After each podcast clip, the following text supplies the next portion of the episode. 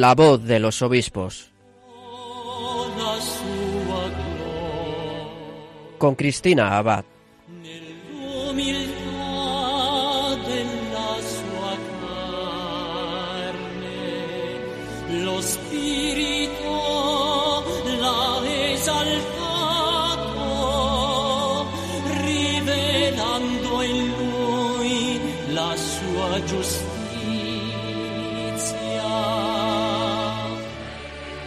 Muy buenas noches a todos, queridos oyentes. Con los saludos de Cristina Abad comenzamos nuestro programa de La Voz de los Obispos. Un domingo más nos reunimos desde los estudios de Radio María para acercarnos a nuestros pastores, conocer sus testimonios y escuchar sus enseñanzas, fuente de luz para todos nosotros.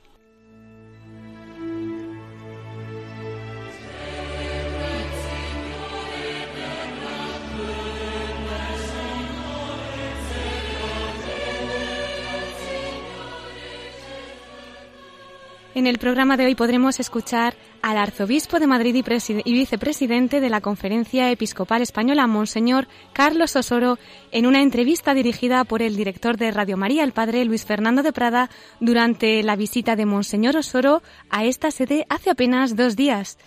Escucharemos también los mensajes de algunos de nuestros prelados de acuerdo con la actualidad diocesana, como no de la mano de nuestro colaborador Miquel Bordas.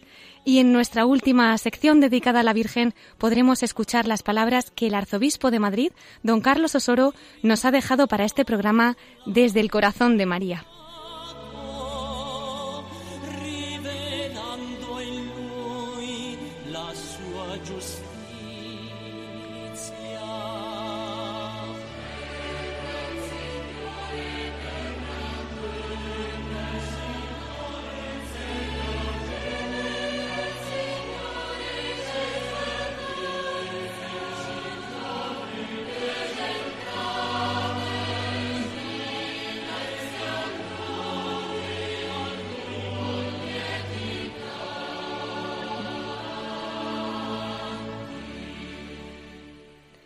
Y como muchos habrán podido seguir en nuestras redes sociales, el pasado viernes 11 de noviembre, el arzobispo de Madrid y vicepresidente de la Conferencia Episcopal Española visitó esta sede de Radio María. Eh, presidió el rezo del Ángelus, compartió unas palabras con el equipo, con los voluntarios y además nos concedió amablemente una entrevista para este programa, pues a menos de una semana para que el Papa Francisco le cree cardenal ese próximo sábado 19 de noviembre en el consistorio que se celebrará en Roma. Pero antes de dar paso a esa entrevista, les voy a acercar brevemente a la figura de don Carlos Osoro para que podamos compartir esa providencial trayectoria que le ha traído hasta aquí y unirnos en acción de gracias por su ministerio. Les comento que don Carlos Osoro Sierra, arzobispo de Madrid, nace en Castañeda, en Cantabria, Cursó, entre otros, estudios de magisterio, pedagogía y matemáticas y ejerció la docencia hasta su ingreso en el Seminario para Vocaciones Tardías Colegio Mayor El Salvador de Salamanca, para realizar en la Universidad Pontificia estudios de Filosofía y Teología. Fue ordenado sacerdote el 29 de julio de 1973 en Santander, diócesis en la que desarrolló su ministerio sacerdotal. Ocupó diversos cargos pastorales y académicos de las instituciones de esta diócesis, llegando a ser, entre otras, vicario general, canónigo de la Santa Iglesia Catedral de Basílica de Santander, presidente un año después, y en 1977 fue nombrado rector del Seminario de Monte Corbán, Santander, ejerciendo esta misión hasta que es nombrado obispo. Tal fecha sería un 22 de febrero de 1997, cuando fue nombrado obispo de Orense. El 7 de enero de 2002 fue designado arzobispo metropolitano de Oviedo, de cuya diócesis toma posesión el 23 de febrero del mismo año. Además, del 23 de septiembre de 2006 hasta el 9 de septiembre de 2007 fue el administrador apostólico de Santander. Su Santidad el Papa Benedicto XVI le nombra arzobispo metropolitano de Valencia el 8 de enero de 2009. El 28 de agosto de 2014, el Papa Francisco le nombró arzobispo de Madrid. Tomó posesión el sábado 25 de octubre del mismo año. El 9 de junio de 2016, el Papa Francisco erigió un ordinariato para los fieles católicos orientales residentes en España y nombró a Monseñor Osoro como su ordinario.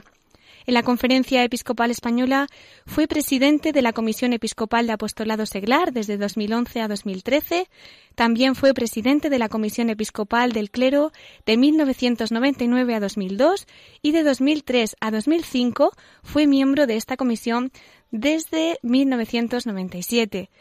Recordamos que el pasado 9 de octubre el Papa Francisco anunció que será creado cardenal en ese consistorio, como decíamos, el próximo 19 de noviembre en Roma. Desde aquí nuestra felicitación y nuestra enhorabuena.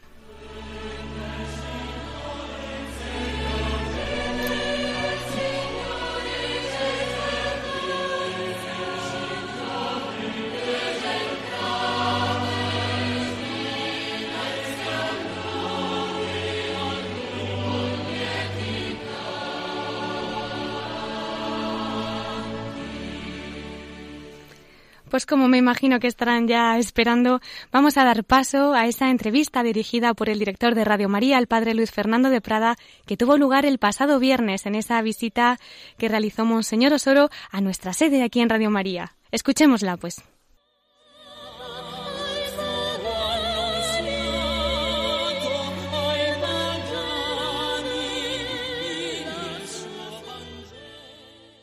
Pues sí, querida familia de Radio María. Hoy nos visita don Carlos Osoro, nuestro arzobispo de Madrid, y que ya en unos días, en una semana, creado cardenal, será creado cardenal por nuestro querido Papa Francisco.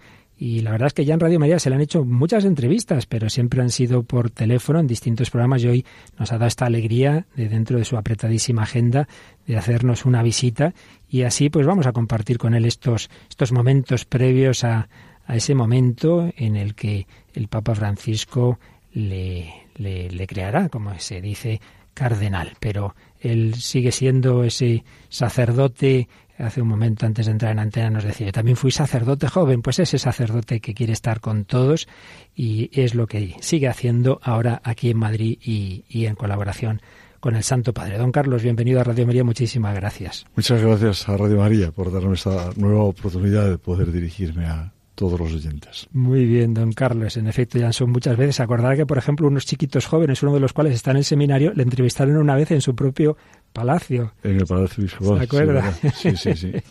Fue una de esas entrevistas. Y un servidor estuvo con usted también en Valencia, en aquel congreso tan bonito de pastoral juvenil. Así es. Eh, fue un encuentro de muchas diócesis que participaron entonces y Radio María estuvo presente. Allí estuvimos presentes. Muy bien, don Carlos, pues ya nos ha contado antes Cristina rápidamente su itinerario. Yo, como no tenemos mucho tiempo porque no queremos robárselo de lo mucho que tiene que hacer, pero yo le pediría primero una palabra sobre usted cómo vivió en su familia, su vocación cristiana y cómo nació esa vocación sacerdotal. En una familia cristiana, sencilla, pero donde eh, Dios estaba muy presente ¿no? en todos los aspectos de la vida.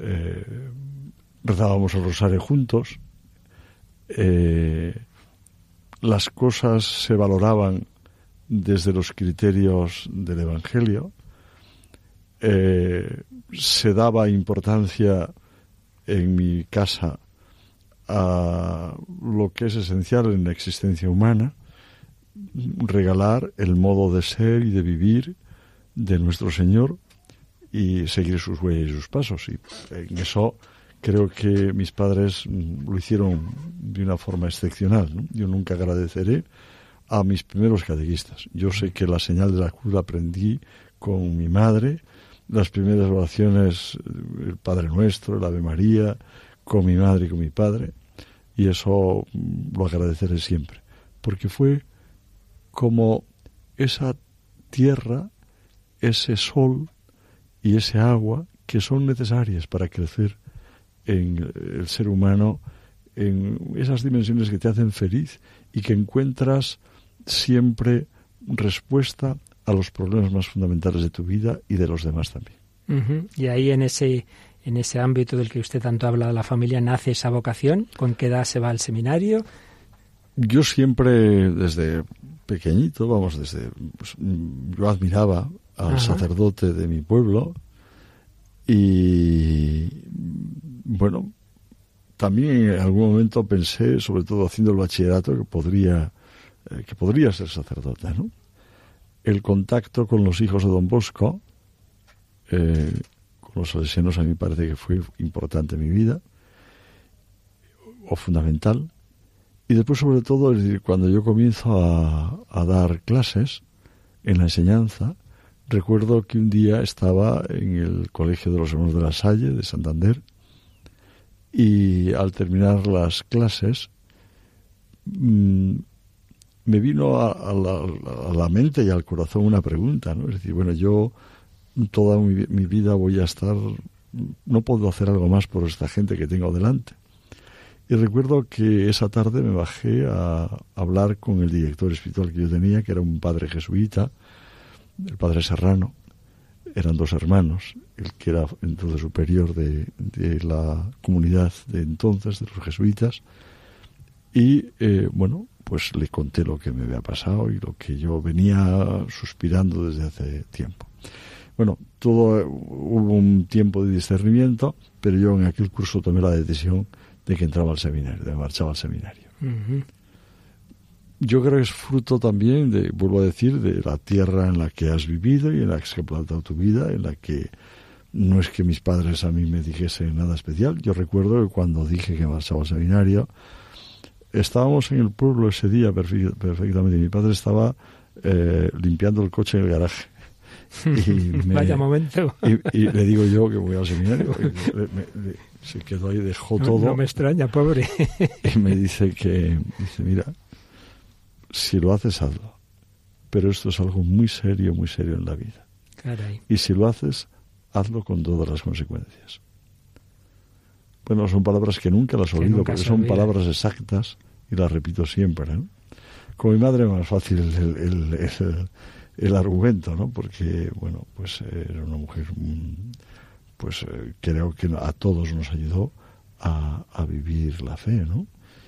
Eh, mi madre muere unos meses después de ser yo obispo de Orense. Todavía fue ella mi toma de posesión. Y siempre, aun estando enferma, siempre me decía, tu hijo, mm, dedícate a lo que Dios te ha pedido. Que Dios ya me cuida a mí. Qué bueno. Y, ella sabía lo que tenía. ¿eh?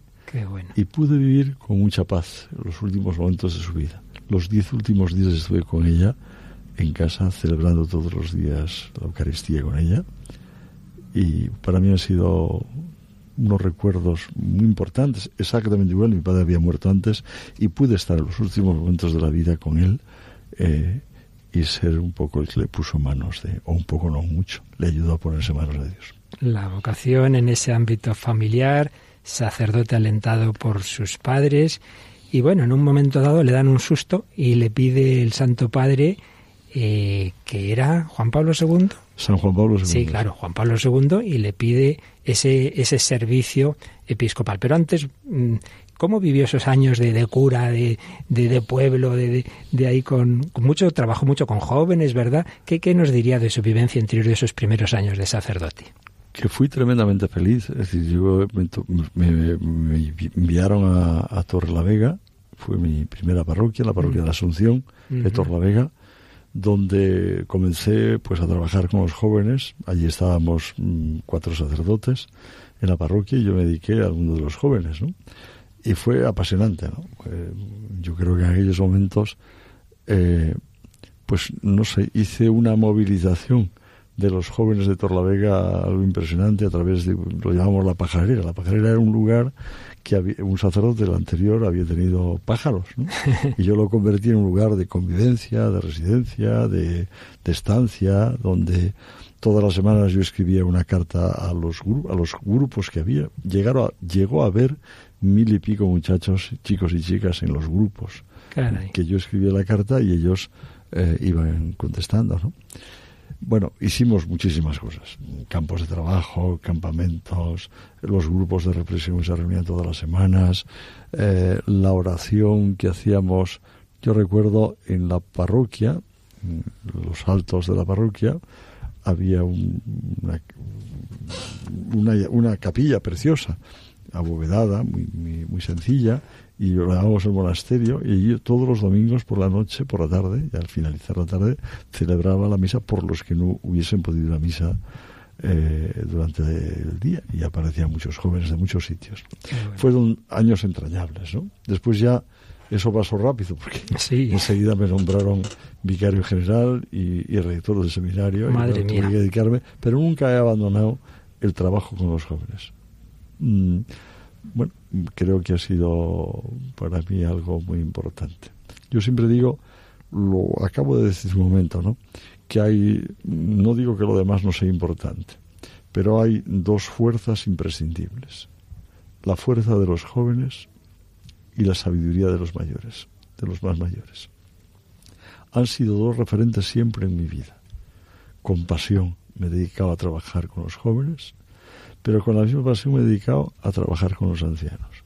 Por ejemplo, yo en el seminario siempre, siempre, siempre tuve un sacerdote anciano, siempre.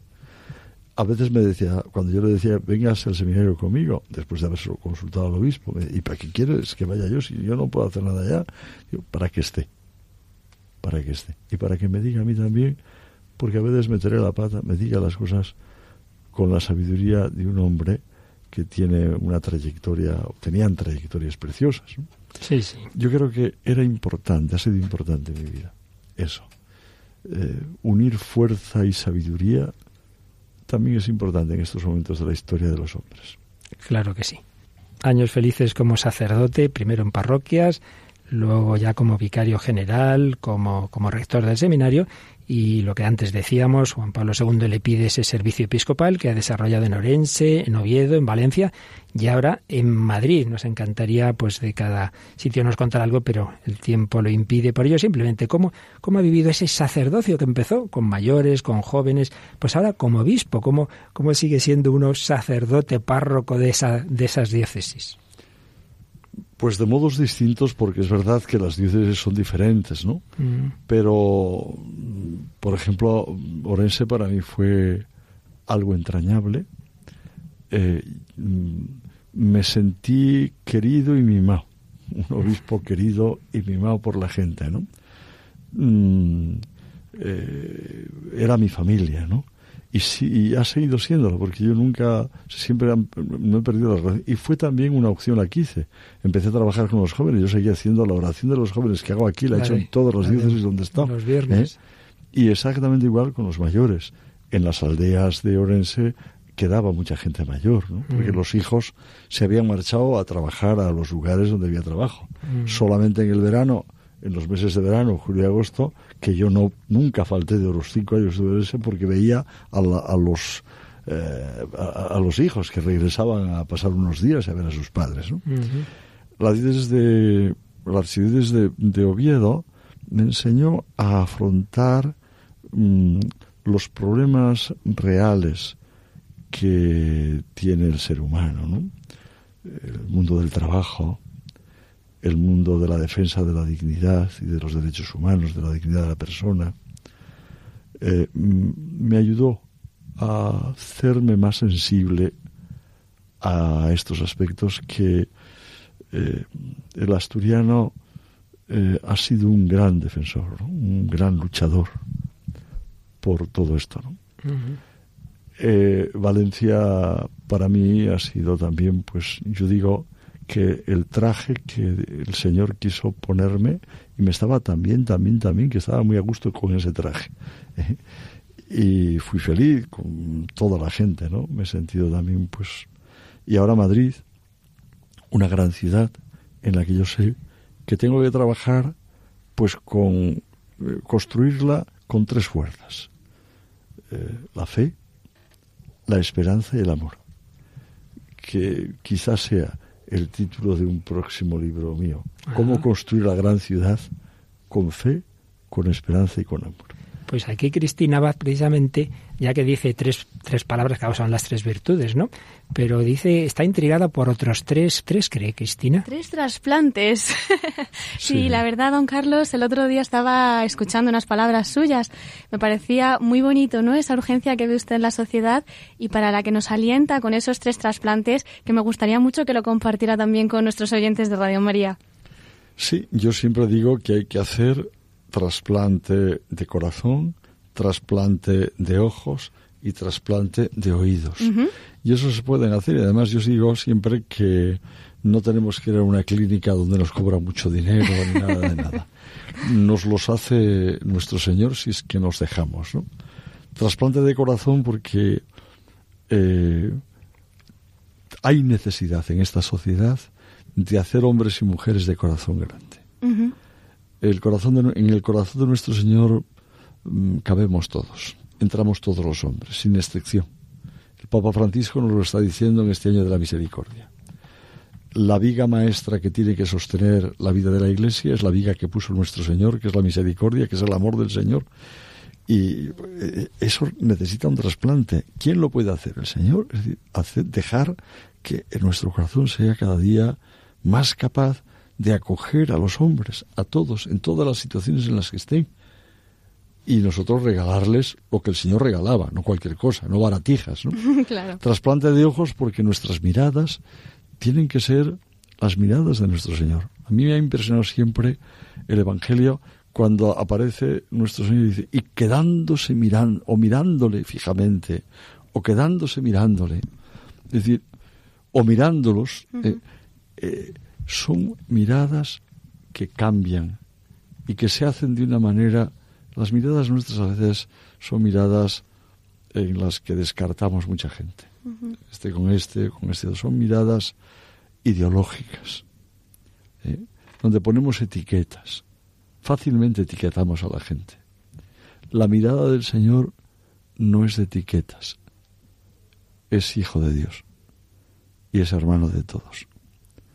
Saber tener esa mirada es todo un aprendizaje, que significa también pues quitar egoísmos, que los tenemos todos, quitar eh, prejuicios, que todos los tenemos, y tener una mirada limpia, capaz de que el otro se sienta a gusto cuando lo miramos y cuando estamos junto a él. Y también trasplante de oídos. Hay que escuchar mucho, ¿no? La gente está gritando. La gente a veces no habla, pero con su manera de ser, de estar, de vivir, nos está hablando, ¿no? Hay mucha gente que está padeciendo muchas cosas en este mundo, ¿no? Hmm. Gente que no tiene trabajo, gente que no tiene los medios necesarios para subsistir, gente que a veces tiene vacío el corazón, aunque tenga mucho, pero tiene vacío el corazón y no da ni se da a sí mismo lo que necesita, quizá porque no lo encontró, pero es necesario escuchar a la gente. Por eso digo esos trasplantes. Esos tres trasplantes, corazón, de la mirada y de los oídos. Muchas gracias, don Carlos. Eso quiere hacer Jesucristo con nosotros, lo hace a través de su iglesia, lo hace a través de los sacerdotes de una manera particular, quiere hacerlo y así se lo ha pedido el Señor desde, desde joven y bueno, pues con un papa, Juan Pablo II empezó su servicio episcopal, con Benedicto XVI el traslado a Valencia y con el Papa Francisco a Madrid y ahora este nuevo paso que, ¿cómo ha recibido esa llamada del Papa a asociarse al Colegio Cardenalicio? Con sorpresa, eh, porque bueno, nunca uno espera que es decir, uno le llama al Señor al ministerio, pero ni espera nunca ser obispo, ni espera nunca ser, y menos ser Desde luego, si su padre fregando el coche le dicen, va a ser cardenal tu hijo, dice, anda, pues anda. Seguro. pero, pero bueno, con agradecimiento profundo al Santo Padre por esta confianza, ¿no? Yo creo que, y a Dios, ¿no? Porque, no sé, eh, el Señor actúa a través de medios concretos, ¿no? y en este caso actúa a través del Papa Francisco, y por eso se lo agradezco al Papa y a Dios, que a nuestro Señor, que se ha fijado en mí. ¿no? Yo pondré lo, lo mejor que pueda mm, de mi vida para ser coherente con esta gracia, que así lo considero que me regala el Señor. ¿Y qué implica, así para explicar a nuestros oyentes de una manera sencillita, qué añade a su tarea episcopal el, el, este, este ministerio como cardenal? Bueno, quizá yo no te diría muchas cosas porque todavía, pero lo que sí es que implica una cercanía al Papa, al, Papa, al sucesor de Pedro, y un estar dispuesto a, a entregar la vida en las circunstancias que sea por la Iglesia, el ropaje que nos ponen de rojo significa que das la sangre, que das la vida, ¿no? No es una, un atuendo de belleza, ¿verdad?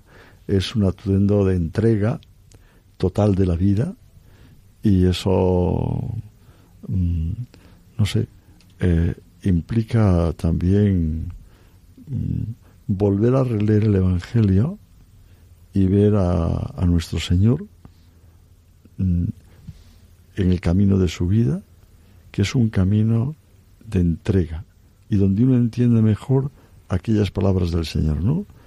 El que guarda la vida eh, la pierde, pero el que la entrega, el que la da, la gana.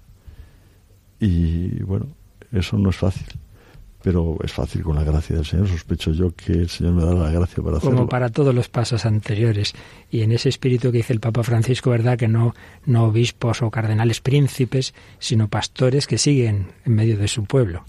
Es muy bonita la carta que nos ha escrito el Papa cuando eh, nos ha hecho cardenales, ¿no? Una carta preciosa en la que eh, nos viene a decir que en estos días pues va a haber mucha gente que os felicite, que eh, bueno, y debe ser bueno y agradecérselo y es una gracia de Dios el que haya mucha gente que nos haya felicitado, ¿no? Y yo desde estas antenas agradezco a todos los que lo han hecho, ¿no? Pero eh, también el Papa dice al mismo tiempo, dice, pero no os quedéis solamente, no, no os mundanicéis. Este cargo no es para mundanizarse, es para eh, eh, cristificarse de alguna forma más. Mm, hacerse más Jesucristo. Y yo creo que eso, pues, es bueno que nos lo recordemos, ¿no? No es un cargo mundano o para hacerte más mundano, sino para hacerte más divino en la tierra, con los hombres y al servicio de ellos. Claro que sí. Pues en eso una ventaja de estar aquí es que nuestros oyentes van a rezar muy especialmente por usted esta semana y siempre, por supuesto, para acompañarle con su oración. Cristina le va a hacer una última pregunta, pero antes, antes, antes, Cristina, antes, siempre la última que solemos hacer a los obispos en este programa es una palabra sobre Radio María. Yo sé que usted la conoce desde, desde vamos, desde los principios por lo menos de su ministerio episcopal, ¿verdad? Entonces, si quiere decir una palabra sobre cómo ve, cómo ve Radio María y, a nuestros oyentes y voluntarios, pues lo agradecemos. Pues Radio María la veo mm, como, como si fuese mi casa, ¿no? Entre otras cosas porque eh, María es, es mi madre, ha sido mi madre, me ha acompañado toda mi vida, desde la bien aparecida en esa vocación de mi tierra y es verdad que ha sido bien aparecida en mi vida, hasta Santa María Madre, el título que tiene en Orense, la Santina en Covadonga, donde he estado durante siete años todas las semanas, a veces a altas horas de la noche o de la madrugada, rezando en el pozón el rosario, sin perder una semana, desde que me nombraron arzobispo de Oviedo hasta que salí, y después, por supuesto, la madre de los desamparados, hmm. que ha estado tan cercana en mi vida y que ha supuesto mm, asumir una imagen de la Virgen María y acogerme de tal manera a ella que, porque todos estamos desamparados de alguna manera. Y he sentido siempre el amparo real de la Santísima Virgen María. Hasta esta advocación que yo creo que es una predilección del Señor, cuando me llama a Madrid y Nuestra Señora de Almudena. Yo siempre digo que es, es la, mujer que rompió muros, que rompió eh, fronteras, eh, que nos lanza al camino, pero que nos lanza al camino como ella. Bueno, en ese sentido, yo creo que sí, este es un, es un privilegio, ¿no? Y la Virgen tiene mucho que ver. Y yo agradezco a Radio María que sea este el empeño que tiene, ¿no? Que a través de la Virgen María eh, anunciemos a nuestro Señor como ella lo hizo. Porque el gran significado de María en la vida y en la historia ha sido dar rostro humano a Dios, para que entendamos los hombres quién es Dios y quién somos nosotros. Y Radio María tiene mucho que hacer en este sentido y lo está haciendo. Así que os agradezco a todos los que estáis más directamente implicados en esta tarea, en que esto lo llevéis a cabo siempre no perdiendo de vista que nacisteis de la mano de María y que tenéis que permanecer en la dirección que ella nos propone, en el camino que ella nos propone. Pues Cristina, que es una enamorada loca de la Virgen, me parece que le guarda una pregunta para dentro de un ratito. ¿No es así, Cristina? Sí, sí, sí, vamos, sí, no es mucho pedir. Como no nos cansamos de escuchar estas cosas tan bonitas que nos está diciendo de la Virgen, nosotros solemos terminar nuestro programa de la voz de los obispos con una sección muy cortita, pero sí terminando de la mano de la Virgen María. Entonces quería pedirle ese favor, si al final de nuestro programa pues podría compartir alguna cosita más para terminar con la Virgen, pues de alguna anécdota, alguna vivencia, alguna experiencia personal que quiera que haya vivido especialmente desde el corazón de María.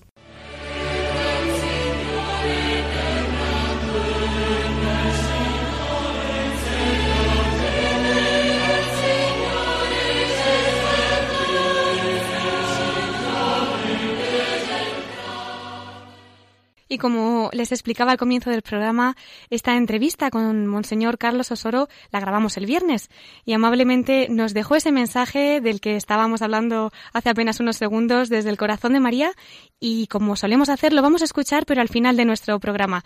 Es hoy con su correspondiente despedida de nuestro director de Radio María, el padre Luis Fernando de Prada, cómo se despide al arzobispo de Madrid con su agradecimiento, por supuesto. Y como nos quedan todavía unos minutos de nuestro programa, vamos a seguir escuchando noticias de nuestros pastores y lo hacemos como cada domingo, de la mano de nuestro fiel colaborador Miquel Bordas, que nos trae los episcoflases.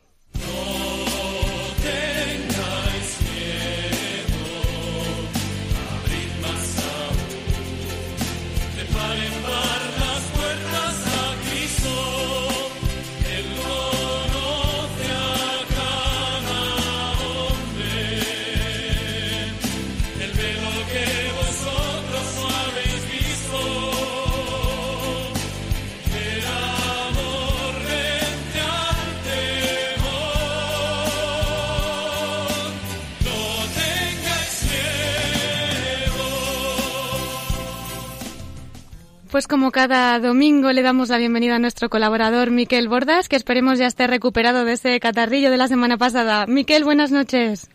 Pues buenas noches, he recuperado mi voz, y la he rescatado. Lo que pasa que no sé si tú estás del todo, del todo aquí. Te oímos mejor. Bien, sí, ¿y tú cómo estás? también, también. También, bien, bien.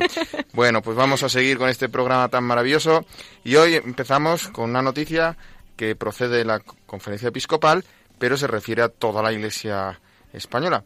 Y es que la Conferencia Episcopal Española ha presentado el portal de donativos para eh, poder dárselos a, tanto a la propia conferencia como a la, diócesis como a las parroquias que hay en España.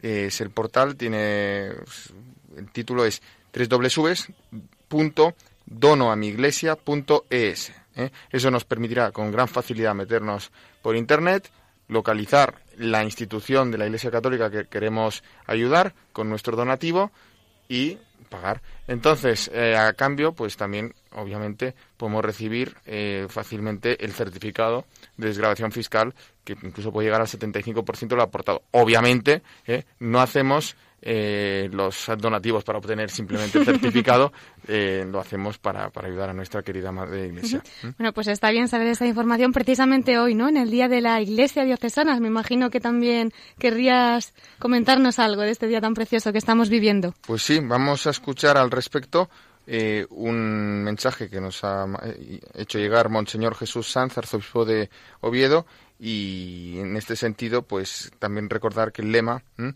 este año es Somos una gran familia contigo. Pues con ese lema, si te parece bien, vamos a escuchar a Monseñor Sanz. Queridos hermanos y amigos, paz y bien.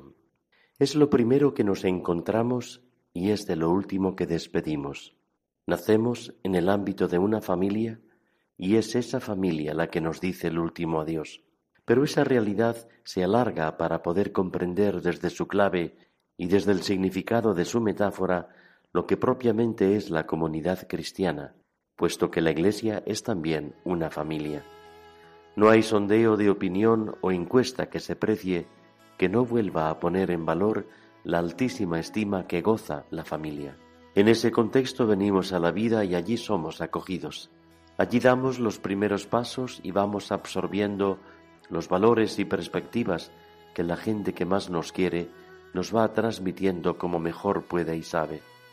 Pero sobre la familia hay tantas miradas, tantas expectativas, tantas pretensiones, tantos logros felices y tantos fracasos y heridas.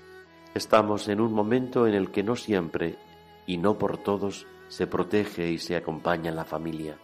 No es halagüeño el horizonte que se dibuja, y sin embargo hay un hilo de esperanza cuando volvemos a reconocer que en el corazón de cada hombre y en cada mujer se alberga un deseo de plenitud que sólo se alcanza en la comunión de vida, no desde la soledad, como escribió el cardenal Müller.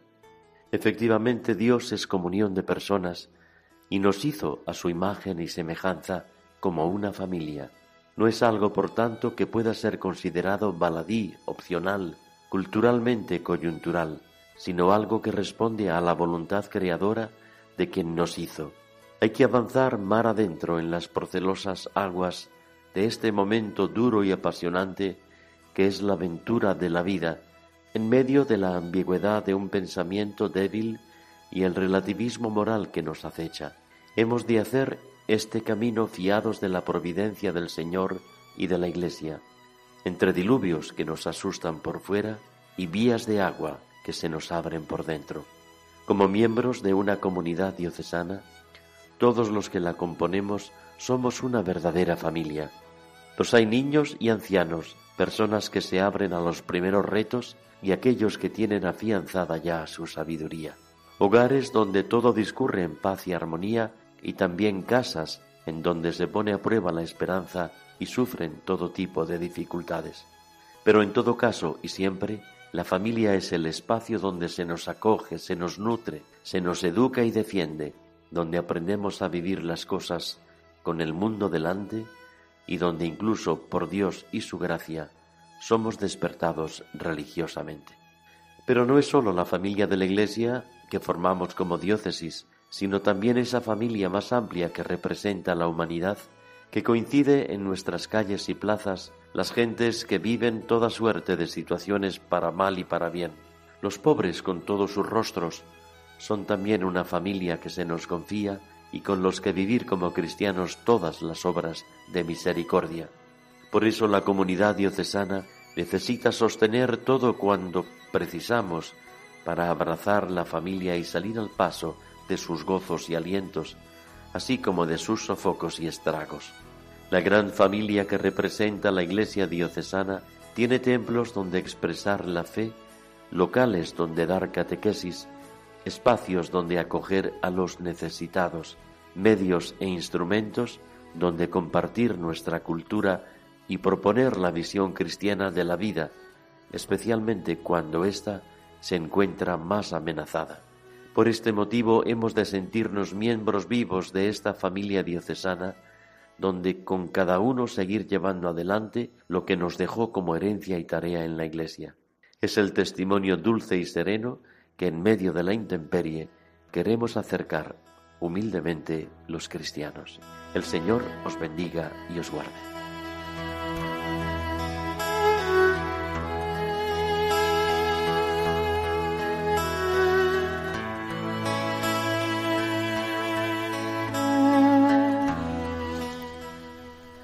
Pues desde aquí nuestro agradecimiento al arzobispo de Oviedo, a Monseñor Sanz, por sus palabras tan especiales precisamente en el día de hoy, ¿no? En el día de la Iglesia diocesana, como él dice, que somos esa gran familia.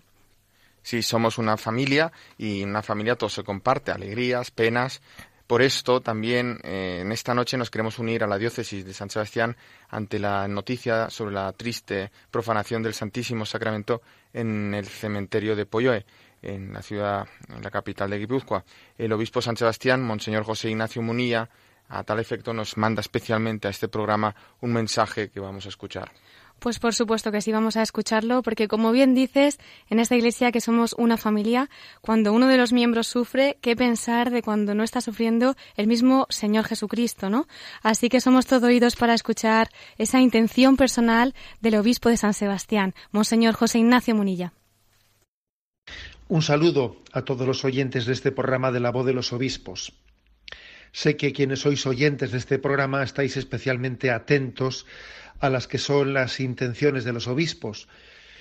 Sé que también entre vosotros habrá algunos que recen por la mañana ese ofrecimiento de obras en el que se dice por el Papa y sus intenciones, por los obispos y sus intenciones, pues sí, quiero confiaros una intención, ¿no? Y es que tenemos un dolor grande en la diócesis de San Sebastián, porque hace unos días se produjo la profanación, el sacrilegio de la profanación de las especies eucarísticas en la capilla del cementerio de San Sebastián. el sagrario fue robado, en su interior estaba el Santísimo Sacramento, posteriormente el sagrario ha aparecido reventado, también el, copón, pero no han aparecido las, hostias consagradas. He aprovechado para escribir una carta a los adoradores de la adoración perpetua, de la adoración nocturna, a las almas contemplativas de la diócesis y en el fondo a todos los fieles que son especialmente sensibles a la presencia de Cristo entre nosotros a la presencia de Cristo en la Eucaristía. Cuando ocurren cosas como estas, como la que ha acontecido, uno se da cuenta del gran riesgo que el Señor tiene al quedarse entre nosotros. No solamente riesgo por las profanaciones y los sacrilegios, sino riesgo por la por nuestra indiferencia, por nuestra falta de devoción. Uno entiende a San Manuel González, aquel obispo de la Eucaristía, y por ello mm, quisiera dirigirme a todos vosotros y pediros que os unáis os, unáis con nosotros para renovar nuestra devoción eucarística y para pedir al Señor que de, esta, de este agravio hagamos un desagravio, una acción de gracias por la presencia de Cristo entre nosotros, que no teme, que es capaz de correr el riesgo, el correr el riesgo del maltrato, de nuestra indiferencia, de nuestra falta de amor y devoción eucarística, porque Él confía y espera que su presencia entre nosotros tenga frutos de conversión. Unidos con nosotros para en esa petición. El día 20 de noviembre, domingo de Cristo Rey, a las diez y media de la mañana, haremos una Eucaristía, una misa de reparación en la capilla del cementerio. Y os pido también que os unáis espiritualmente a ella.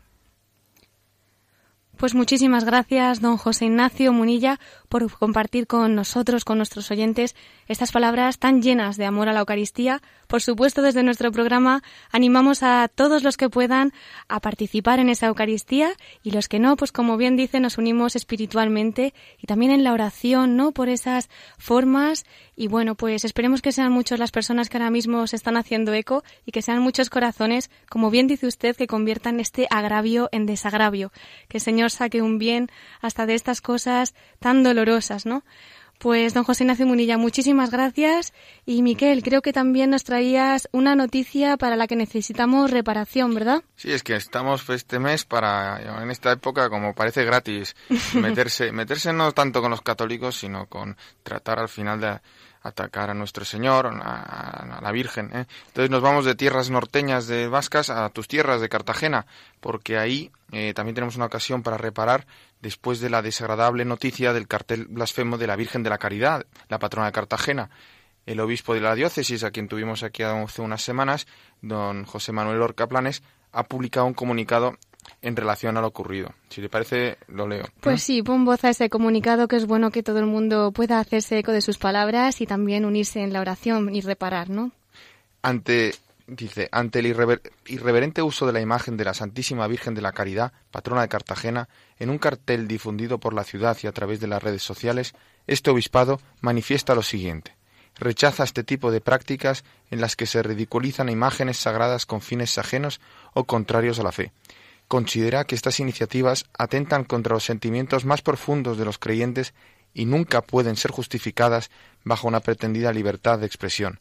Todo tiene un límite.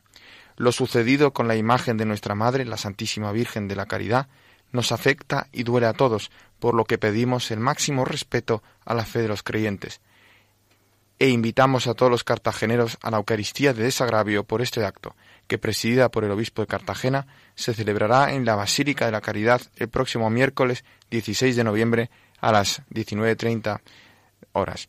Muchísimas gracias, Miquel. Pues igual, desde aquí también invitamos a todos los que puedan unirse a esa Eucaristía y si no, pues espiritualmente. Y ya que estamos con Cartagena y de la mano de la Virgen a la que tenemos que que ofrecer todo nuestro cariño después de estas cosas tan horribles que le han hecho, pobrecita, pues creo que la perla de hoy también nos viene de allí, ¿no? De Cartagena precisamente. No, corras tanto, simplemente quería informarte de que la diócesis de Alcalá ha abierto la investigación diocesana de la causa canonización de los siervos Eduardo Ardía Cacastell y 43 compañeros. Esta es nuestra respuesta, el martirio, el testimonio, ¿eh? el devolver el bien por el mal.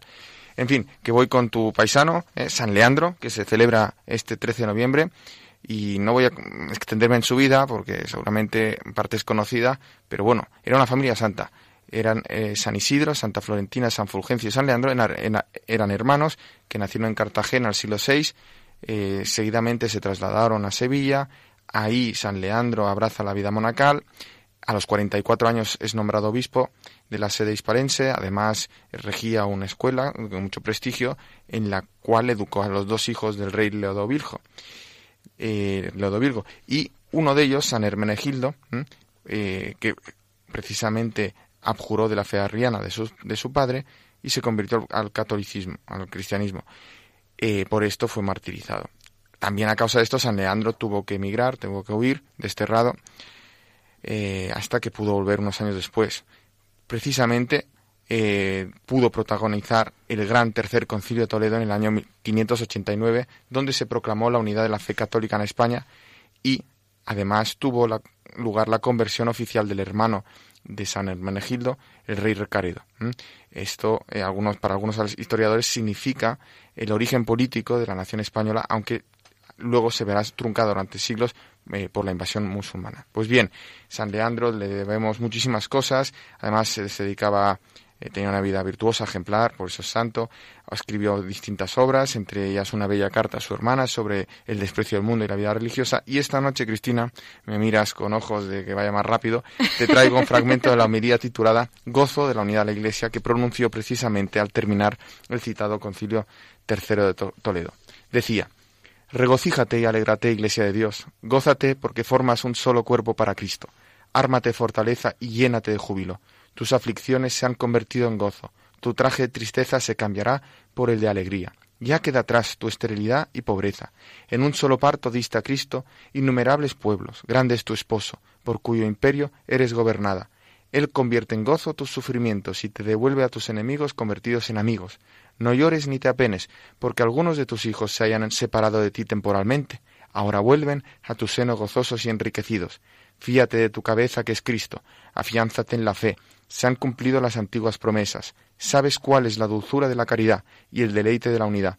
No, no predicas sino la unión de las naciones, no aspiras más que a la unidad de los pueblos, no siembras más que semillas de paz y caridad. Alégrate en el Señor, porque no has sido defraudada en tus sentimientos. Pasados los hielos invernales y el rigor de las nieves, has dado luz, como fruto de licio, como suaves flores de primavera, aquellos que concebiste entre gemidos y oraciones ininterrumpidas. Hasta aquí San Leandro. Ya ves que esta es nuestra respuesta a todas estas profanaciones, a estos desprecios de, nuestra fe y de nuestro Señor, de nuestra Madre. Pues Miquel, muchísimas gracias por habernos traído esta perlita que nos viene muy bien, precisamente como nos comentabas, ¿no? Por todo lo que hemos dicho, para que reparemos y también pues como regalo en el Día de la Iglesia Diocesana. No te despido, porque como siempre yo te invito a que nos acompañes, que tenemos ahora el mensaje especial del Arzobispo de Madrid que nos habla desde el corazón de María. ¿Cómo no te voy a acompañar? Encantado.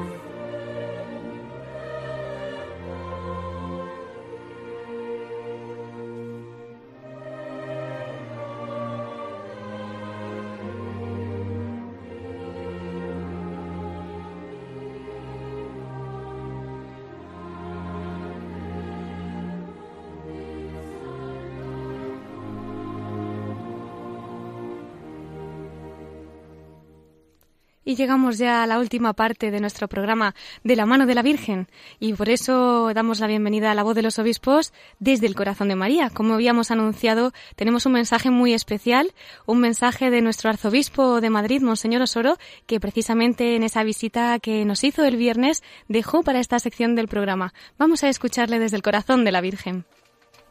La vivencia más grande, lo acabo de decir, yo lo convertiría esto en una oración mía personal que sale de lo más profundo del corazón y que me atrevo a hacer ahora mismo sin tener ningún papel, ¿no? Estupendo. Que es que he sentido en mi vida que la Virgen ha sido bien aparecida, lo mejor que me ha sucedido en la vida, que la Virgen me ha dado la mano. Y me ha dado la mano como madre, como madre buena, que me ha iluminado todos los caminos de mi vida. Nunca me he sentido abandonado por ella. Al contrario, en los momentos a veces más difíciles ha sido ella la que me ha sacado de los atolladeros de los cuales yo no sabía salir. Por eso le doy gracias. Las veces que yo estuve noches, a veces a la una, a las dos de la mañana, en el pozón, allá en Coadunga, pidiéndole a la Virgen cuando nadie se enteraba, todo el mundo estaba en Coadonga ya dormido, eh, pidiéndole a la Virgen que me ayudase y en momentos a veces duros y difíciles. Y sentí su ayuda, y sentí su cercanía, y sentí su apoyo, y sentí eh, la paz del corazón. Y yo le agradezco a la Virgen que me lo haya dado siempre, siempre. Y le agradezco sobre todo que me ha amparado. Gracias, Santísima Virgen, por el amparo que he sentido.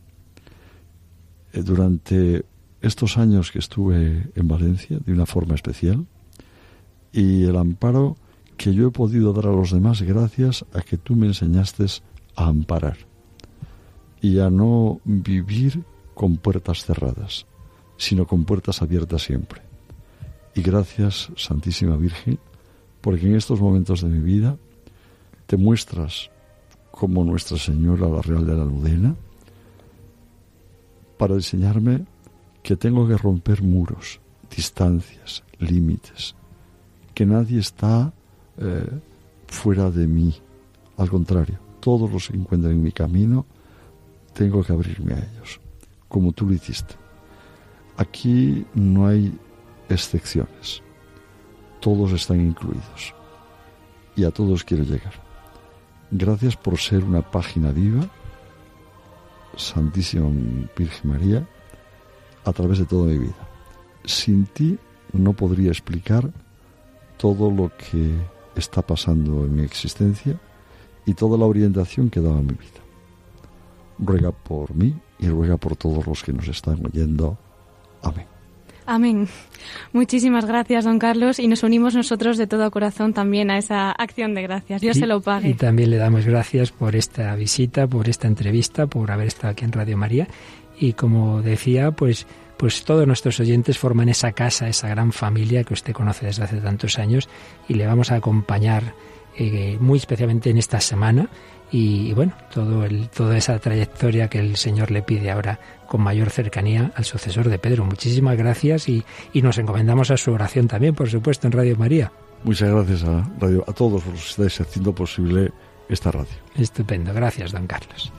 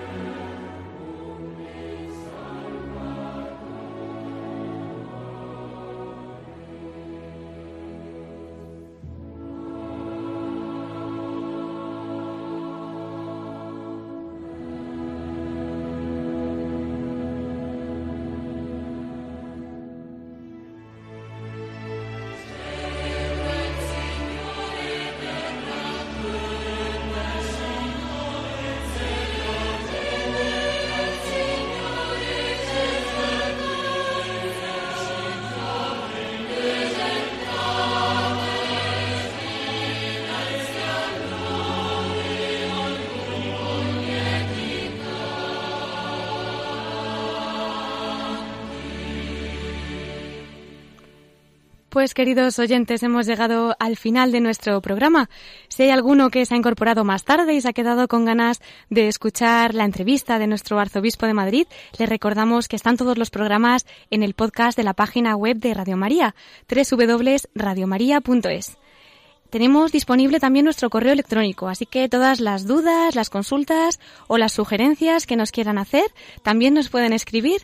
Eh, se los recuerdo que es la voz de los obispos arroba radiomaria.es. Por si todavía están cogiendo el boli, lo repetimos, la voz de los obispos arroba radiomaria.es. Y para quien lo prefiera, por supuesto, también por correo ordinario, Paseo de Lanceros número 2, Centro Comercial, planta primera, 28 024 Madrid.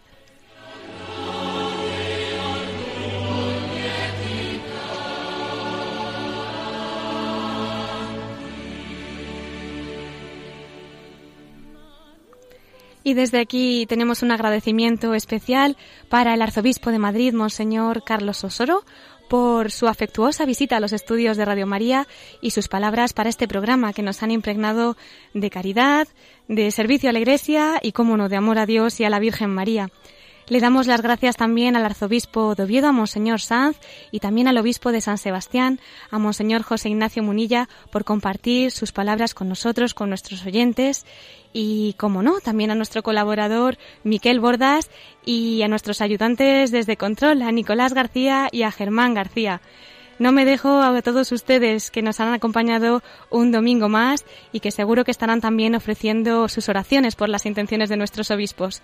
Me queda desearles que terminen de pasar un feliz domingo y que tengan una estupenda semana. Les mando un cordial saludo, Cristina Abad, y les espero el próximo domingo, si Dios quiere, a las nueve de la noche en la voz de los obispos.